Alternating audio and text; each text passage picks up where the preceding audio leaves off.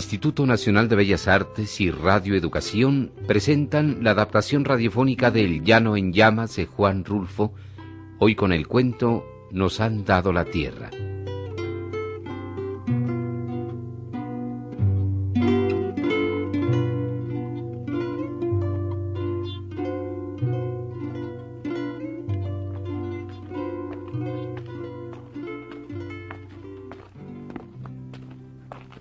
Después de tantas horas de caminar sin encontrar ni una sombra de árbol, ni una semilla de árbol, ni una raíz de nada, se oye el ladrar de los perros.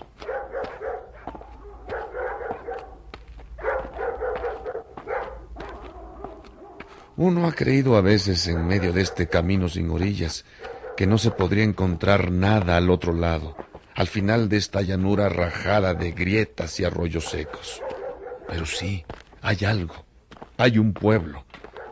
Se oye que ladran los perros y se siente en el aire el olor del humo y se saborea ese olor de gente como si fuera una esperanza.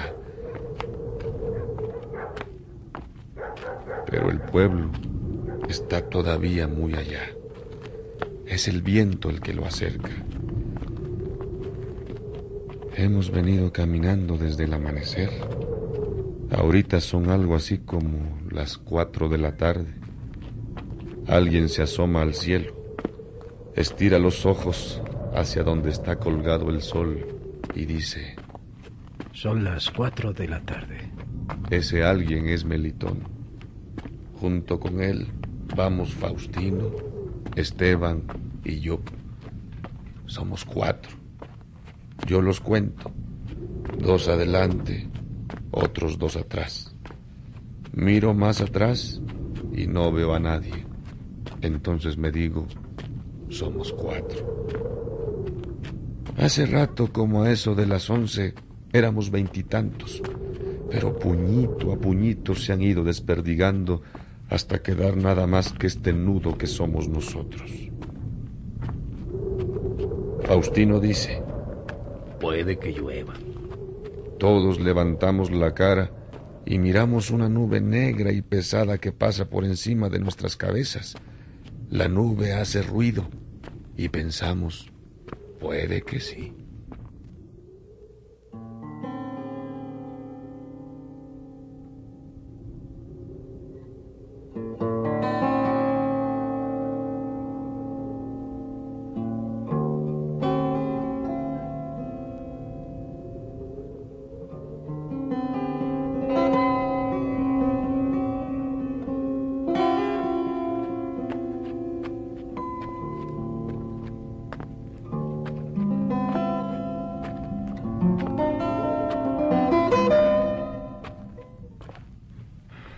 Decimos lo que pensamos. Hace ya tiempo que se nos acabaron las ganas de hablar. Se nos acabaron con el calor. Uno platicaría muy a gusto en otra parte, pero aquí cuesta trabajo. Uno platica aquí y las palabras se calientan en la boca con el calor de afuera y se le reseca a uno en la lengua hasta que acaban con el resuello. Aquí así son las cosas. Por eso a nadie le da por platicar. Cae una gota de agua, grande, gorda, y hace un agujero en la tierra, dejando una plasta como la de un salivazo. Cae sola. Nosotros esperamos a que sigan cayendo más y las buscamos con los ojos pero no hay ninguna más. No llueve.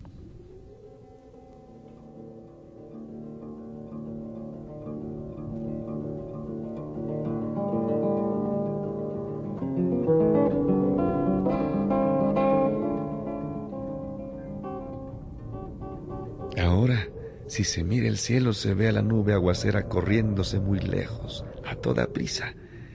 El viento que viene del pueblo se le arrima empujándola contra las sombras azules de los cerros. y a la gota caída por equivocación se la come la tierra. y la desaparece en su ser.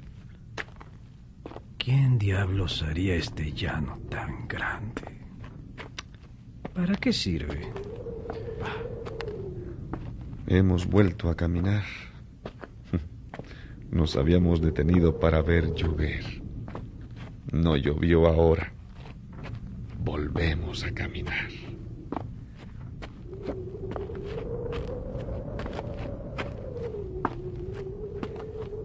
Y a mí se me ocurre que hemos caminado más de lo que llevamos andado. Se me ocurre eso. De haber llovido, quizás se me ocurrieran otras cosas. Con todo, yo sé que desde que yo era muchacho, no vi nunca llover sobre el llano, lo que se llama llover. No, el llano no es cosa que sirva. No hay nada a no ser unos cuantos guisaches tres peleques y una que otra manchita de zacate con las hojas enroscadas. De no ser eso, no hay nada. Y por aquí vamos nosotros, los cuatro, a pie.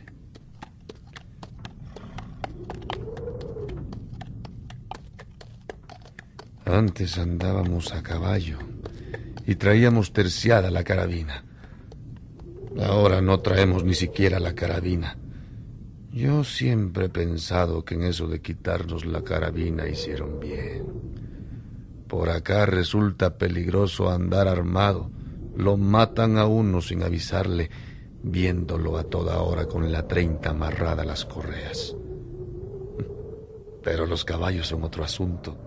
De venir a caballo ya hubiéramos probado el agua verde del río y paseado nuestros estómagos por las calles del pueblo para que se les bajara la comida. Sí, ya lo hubiéramos hecho de tener todos aquellos caballos que teníamos. Pero también nos quitaron los caballos junto con la carabina.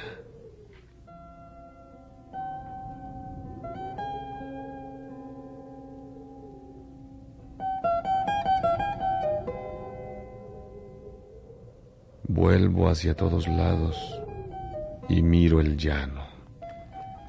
Tanta y tamaña tierra para nada. Se le resbalan a uno los ojos al no encontrar cosa que los detenga. Solo unas cuantas lagartijas que salen a asomar la cabeza por encima de sus agujeros y luego que sienten la tatema del sol, corren a esconderse en la sombrita de una piedra. Cuando nosotros tengamos que trabajar aquí, ¿qué haremos para enfriarnos del sol? ¿Ah? Sí, porque a nosotros nos dieron esta costra de tepetate para que la sembráramos. Nos dijeron... Del pueblo para acá, es de ustedes. Nosotros preguntamos. ¿El llano? Sí, el llano. Todo el llano grande. Nosotros paramos la jeta para decir que el llano no lo queríamos. Que queríamos lo que estaba junto al río. Del río para allá, por Las Vegas, donde están esos árboles llamados casuarinas y las paraneras y la tierra buena. No este duro pellejo de vaca que se llama el llano. Pero no nos dejaron decir nuestras cosas. El delegado no venía a conversar con nosotros. Nos puso los papeles en la mano y nos dijo...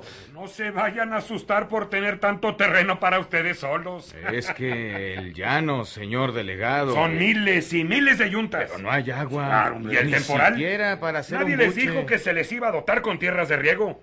En cuanto allí llueva, se levantará el maíz como si lo estiraran. Pero, señor delegado, la tierra está deslavada, dura. No creemos que el arado se entierre en esa como cantera que es la tierra del llano. Habría que hacer agujeros con el asadón para sembrar la semilla. Y ni aún así es posible que nazca nada, ni Manifiéstenlo por escrito. Y ahora váyanse. Es al latifundio al que tienen que atacar no al gobierno que les da la tierra. Espérenos usted, señor delegado. Nosotros no hemos dicho nada contra el centro. Todo es contra el llano. No se puede contra lo que no se puede. Eso es lo que hemos dicho. Espérenos usted para explicarle. Mire, vamos a comenzar por donde íbamos. Pero él no nos quiso oír.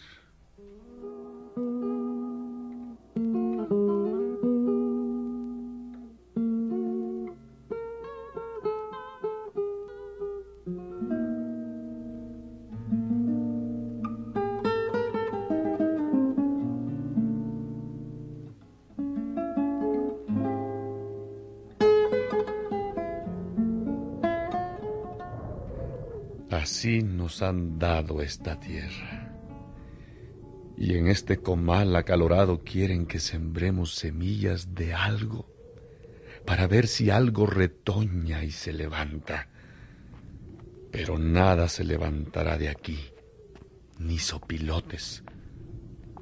Uno los ve allá, cada y cuando, muy arriba, volando a la carrera, tratando de salir lo más pronto posible de este blanco terregal endurecido donde nada se mueve y por donde uno camina como reculando.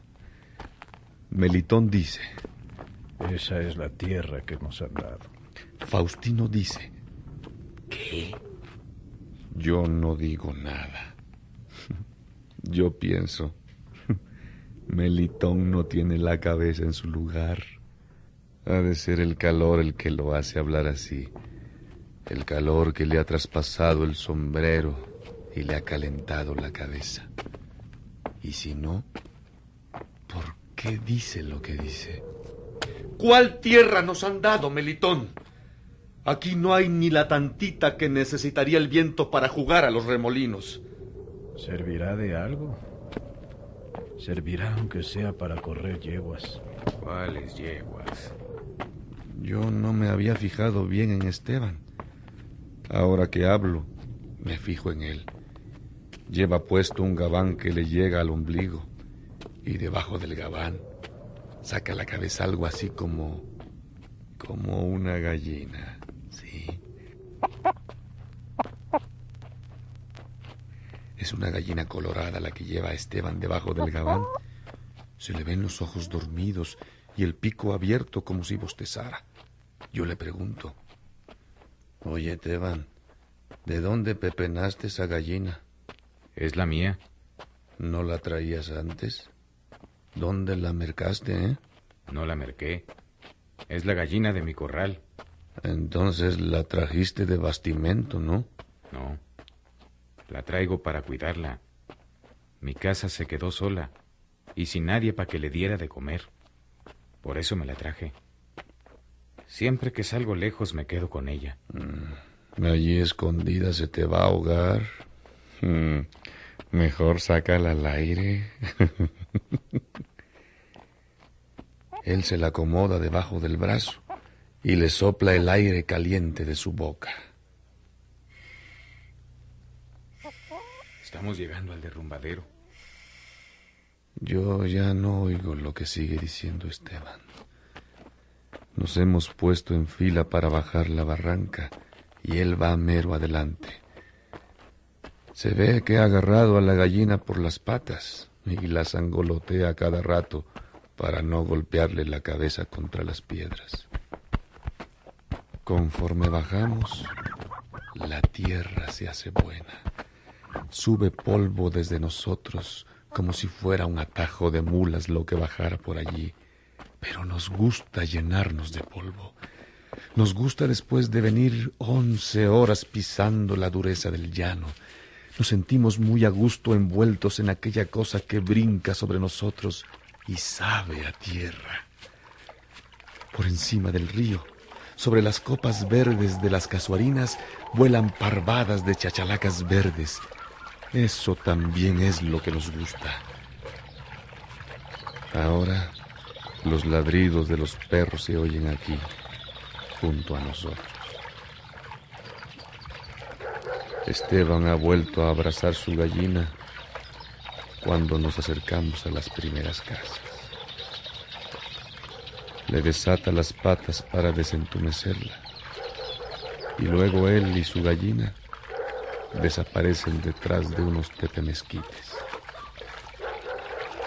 Por aquí arriendo yo. Nosotros seguimos adelante, más adentro del pueblo. La tierra que nos han dado está allá arriba.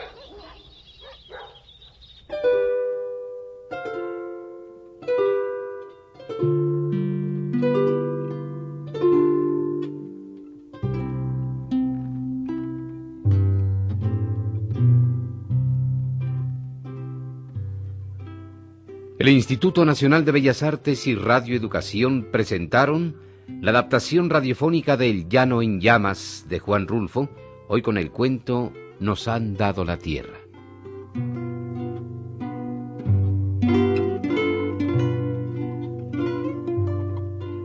Por orden de aparición, Salvador Sánchez, Antonio Miguel, Rolando de Castro, León Singer y Armando de León. Efectos físicos, Manuel Cabrera. Asistencia técnica, Álvaro Mejía. Musicalización, Ricardo Pérez Monfort. Asistencia general, Susana Vivanco. Realización técnica, Antonio Bermúdez. Adaptación, Miriam Moscona. Dirección de actores, José González Márquez. Producción, Luis García López.